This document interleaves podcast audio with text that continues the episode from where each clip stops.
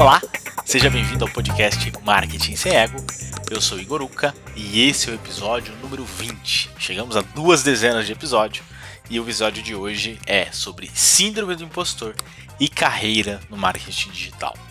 A Síndrome do Impostor é um tema que muita gente sofre, mas que pouca gente fala. Muito por acaso veio a ideia de gravar esse episódio, porque alguns dias atrás a gente fez um pequeno debate no trabalho sobre isso, sobre como lidar, como encarar, como gerenciar ali a síndrome do impostor. Muita gente gostou, participou, e aí eu senti que era um tema relevante, eu resolvi trazer para cá. Afinal de contas, se nós estamos falando de um podcast que é o Marketing Sem Ego, esse é um tema super relevante para a gente debater. Então vamos lá, vamos falar um pouquinho sobre isso. Acho que antes de mais nada, só para deixar todo mundo na mesma página, vamos esclarecer que a síndrome do impostor, né, se você não conhece com esse nome ainda, se você nunca ouviu falar nesse conceito, nada mais é do que aquela sensação, aquele contínuo que você tem, em que você sente que não sabe nada, que não é bom bastante, que você não deveria estar no cargo, na função que você está. Né? É, geralmente é um, é um momento de grande questionamento e vem acompanhado de muita insegurança, muita ansiedade e talvez até um pouquinho de autossabotagem ali. Acho que especialmente nesse momento de, de, de pandemia, né, que é a época que a gente está gravando esse episódio, isso se torna um pouco mais forte, porque a gente está num contexto, enfim, de home office, onde o feedback ali em tempo real ele é reduzido, a interação com as pessoas é reduzida, e aí isso faz com que muitas pessoas, enfim, acabem tendo essa sensação de forma mais intensa. Uh, e aí acho que até para tranquilizar um pouquinho o pessoal, uh, nesse debate que a gente fez lá no trabalho, em que tinha gerentes, diretores, analistas e tudo mais, todo mundo falou que sofre todo mundo admitiu que sofre. Então, se você por acaso já teve isso, se você tem síndrome do impostor, se você sofre com isso, uh, acho que um ponto para te aliviar e te tranquilizar é entender que todo mundo sofre com isso. Pega muito mais gente do que parece, apesar de pouca gente falar. Então não precisa se sentir mal, achar que você é, é uma minoria, que você é uma exceção. Né? É, é uma coisa muito mais comum do que parece. E é sobre isso que a gente vai cavar um pouquinho mais aqui na sequência.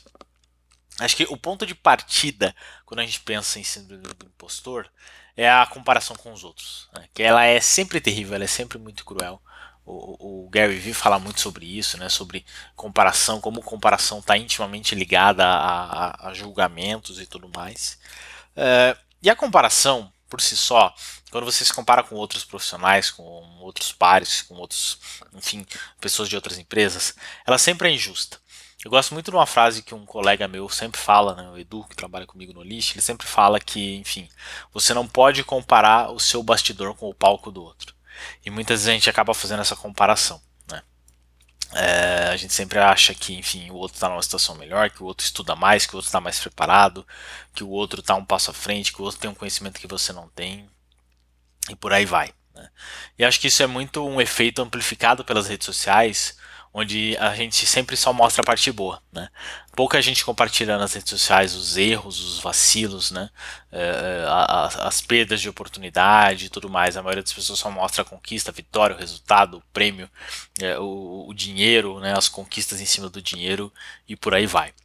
É, e aí eu acho que um ponto que agrava essa sensação né, e ajuda a potencializar essa síndrome do impostor é que sim, quando a gente pensa em profissionais de marketing digital no Brasil, existe uma minoria que grita alto. E essa minoria grita alto de duas maneiras. Uma parte dessa minoria só só grita alto para vender o sonho mesmo, né, de ficar rico, de dinheiro fácil, de, enfim, conquistar resultados, aquela coisa que se fala também um pouquinho da positividade tóxica, né? Acredite nos seus sonhos, acredite no seu potencial e por aí vai. É, e que é possível e tal, então ajuda a vender um pouco daquele, daquele sonho. E é, a outra parte é sim picareta, né? Então, é, gente que vende tudo como dinheiro fácil, que você trabalha 5 minutos, você trabalha dois dias e você vai ser um nômade digital, e você vai viajar o mundo, e você vai ganhar milhares de reais em coisas simples e tudo mais. E aí acho que isso também gera um pouquinho de síndrome do impostor em algumas pessoas, porque quando elas vão lançar alguma coisa, um curso, um podcast, alguma coisa do tipo, acho que rola um medo de ser comparado um pouquinho com esses picaretas também? Então acho que é, um dos pilares aí, se você está sofrendo com síndrome do impostor e se você quer fazer essa reflexão, é justamente pensar nisso. Né? Pensar que talvez a comparação esteja sendo o seu ponto aí, é, o seu vilão da história. E aí vale a pena de repente você, enfim, tentar abstrair um pouquinho essa questão da comparação, que talvez fique um pouco mais fácil de fazer as coisas andarem. Acho que outro tópico também que está muito ligado a essa questão da síndrome do impostor é o autoconhecimento. É, a gente, enfim, especialmente nesse momento de pandemia novamente, tem olhado muito para essa questão do autoconhecimento. E o autoconhecimento ele é muito bom, mas ele traz um, um desafio grande. Né? Quanto mais a gente se autoconhece, mais realista é a nossa perspectiva das coisas, é a nossa visão sobre nós mesmos, é a nossa visão sobre os fatos. É, e aí, quando isso acontece, a gente superestima menos o nosso conhecimento. Né? É, muita gente que não se conhece tem o contrário. Né? Quem não se conhece tão bem, não tem um autoconhecimento tão grande, é, não se limita tanto. Por isso que você vê muita gente que às vezes tem metade do seu conhecimento se dando muito bem, se dando melhor do que você, às vezes ganhando até mais dinheiro, né? por um pouco dessa questão de percepção. Porque tendo essa visão menos realista das coisas, é, essas pessoas têm menos bloqueios também. É, acho que eu até citei já em outros episódios, se eu não citei, eu vou explicar aqui rapidamente. Existe um, um, um fenômeno chamado de efeito Dunning-Kruger, né? que é um, é um, fenômeno bem legal, é, que ele fala um pouco sobre isso. É, acho uma metáfora legal para você entender isso é quando você começa a estudar um tópico novo, e aí você estuda ali o fundamento daquela coisa, então, sei lá, Google Ads, eu quero aprender sobre Google Ads. Você aprende ali os fundamentos para criar uma campanha de search em Google, você cria a campanha. Não é tão complexo assim, você pega as palavras-chave, configura a conta, configura a campanha, sobe a campanha para rodar. E aí isso dá uma sensação de que você acha que sabe tudo, que você é muito bom e que você é o rei do Google Ads. Até que, enfim, você roda a campanha, você até tem uma conversão ou outra, você tem um resultado ou outro, mas de repente a tua campanha começa a fundar, começa a ter problemas, você começa a perder resultado. Enfim, você dá com a cara no muro. Né? E aí você não sabe por quê. E aí você começa a descobrir várias particularidades de uma campanha de Google Ads, né? começa a cavar mais fundo nisso, e aí você percebe que você não sabe nada. Isso te dá uma sensação que é o oposto daquela euforia inicial. Você sente que não sabe nada, que você é, é burro, enfim, você se autocritica nesse nível e acha que, enfim, não está preparado para aprender sobre aquilo. E aí, com o passar do tempo, você começa a ver que, enfim, o conhecimento ele é, ele é, linear. Com o passar do tempo, você vai estudando e vai aprendendo mais, até que você chega num nível em que você realmente tem a percepção e a confiança e a clareza de que você realmente entende muito sobre Google Ads, você realmente entende muito sobre aquele assunto. Se você digitar efeito Dunning-Kruger, eu deixo aqui, enfim, é, é nos comentários soletradinho para você não errar. Se você digitar no Google Imagens, aparece vários gráficos que mostram isso. Né? Então, é, autoconhecimento é importante, eu não estou dizendo aqui para você não se autoconhecer, mas que você não transforme o seu autoconhecimento em um vilão, né? que você use ele como um aliado para que você continue, enfim, é, é, prosperando, criando coisas e fazendo as coisas acontecerem. Tá? Bom, já falamos aqui um pouquinho sobre comparação, sobre autoconhecimento. Acho que outra coisa que gera muito a síndrome do impostor também são as, as crenças limitantes. Né? A primeira delas é sempre aquela ideia de que eu não sou bastante, eu não sei tudo, né? É, eu, eu, não sei tudo sobre essa área, eu ainda não sou um especialista e por aí vai. Uma coisa que eu sempre gosto de trazer como perspectiva aqui é que vale a pena a gente sempre pensar que sim, sempre tem alguém na nossa frente em termos de conhecimento, bagagem e expertise, mas também sempre tem alguém atrás da gente. Né? É, e para essas pessoas que estão atrás da gente, o nosso conhecimento ele acaba sendo útil. Uma boa forma de você entender isso é pense você seis meses atrás ou um ano atrás da sua atividade atual? Que coisas você gostaria de saber? Que coisas você gostaria de ter aprendido antes? Que coisas teriam tornado o teu processo mais rápido e eficaz? Muitos desses conhecimentos também são úteis para outras pessoas que estão nesse estágio. Pessoas que são você um ano atrás, dois anos atrás, três meses atrás, seis meses atrás. Né? Uh, a ideia desse podcast aqui, por exemplo, é muito nessa linha. Né? Eu tenho certeza que eu não sou o rei do marketing digital, mas eu já passei por algumas etapas e eu tenho alguns conhecimentos que eu acho que podem ajudar quem ainda vai passar por essas etapas. Né? Então, essa questão de não ser bom bastante, é, vale a pena você, enfim, refletir, mudar um pouquinho a perspectiva e adotar essa perspectiva que isso pode te ajudar. Outra crença limitante que acontece é a do perfeccionismo. Né? Você já quer fazer de cara algo perfeito, porque muitas vezes você tem medo de ser julgado, né? Ser julgado é, ou por um par que vai avaliar aquilo e vai achar que é muito básico, ou que é mal feito e tudo mais, né? Ou mesmo a outra pessoa aleatória. Então, putz, eu não vou gravar uma aula aqui sem um recurso avançado, sem ter uma estrutura de ponta, porque enfim, não vai dar certo, porque alguém vai me julgar. E aí eu trago uma história muito boa que eu sempre gosto de usar para esse tipo de situação, que é uma história que eu li esses tempos, que é a história dos potes de argila. Não sei se é real ou não, mas enfim, acho que ela ilustra bem. É, acho que é real, porque acho que se eu não me engano, era baseada em estudos, mas não conheço exatamente a fonte. Diz a lenda que um professor deu um desafio para um grupo de estudantes, pegou uma turma e dividiu ela em dois grupos e deu o desafio para cada um desses grupos é, relacionado a fazer potes de argila. Um dos grupos tinha que fazer um único pote que ficasse perfeito. Tinha que entregar um pote de argila que ficasse perfeito. Já o outro grupo teria que fazer a maior quantidade de potes possíveis, independente deles ficarem perfeitos ou não. Tinha que entregar quantidade e o outro tinha que entregar qualidade. Isso dentro de um intervalo de 30 dias. Passado aquele mês, é, a hora que o professor foi conferir as entregas, ele percebeu que é, aqueles que fizeram mais quantidade, então aquela turma da quantidade, os últimos potes que eles fizeram ficaram com uma qualidade superior àquele grupo que tinha que fazer é, o pote perfeito.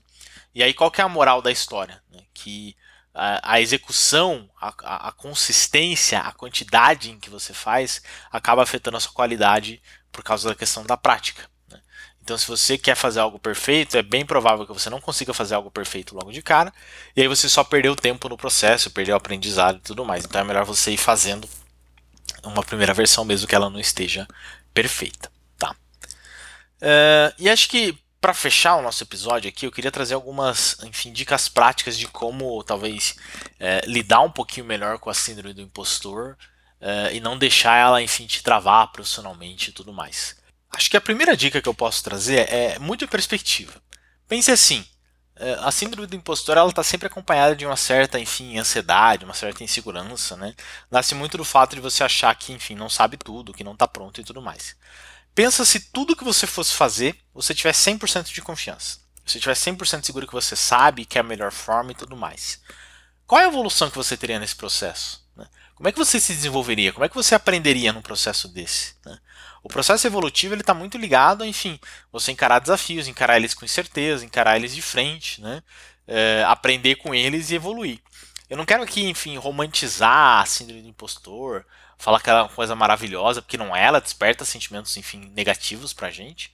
Mas é, entenda que faz parte do processo, às vezes, você fazer as coisas e não sentir 100% seguro. Você não ter 100% de certeza se o que você está fazendo é o certo, é o correto, é o melhor caminho. Entender isso já vai aliviar muito o peso dessa jornada. Né? Então, acho que é uma, é uma boa forma de você encarar daqui para frente sempre que esse sentimento aparecer. Uh, acho que uma outra dica prática é você mudar o referencial. A gente está falando aqui de marketing, de marketing digital. É, você não precisa fazer obrigatoriamente marketing para outros profissionais de marketing, que aí muitas vezes vão ter o conhecimento, vão te julgar, né? vão comparar, talvez eles tenham mais noção para avaliar se o seu trabalho é qualificado, é avançado ou não. Você muitas vezes pode fazer um trabalho de marketing, pode se posicionar para uma pessoa de um nicho específico, de uma vertical específica, para um grupo específico. Né? Então você não precisa ser o melhor profissional de marketing para outros profissionais de marketing. Você pode ser o melhor profissional de marketing para, sei lá, clínicas de odontologia, por exemplo. Né?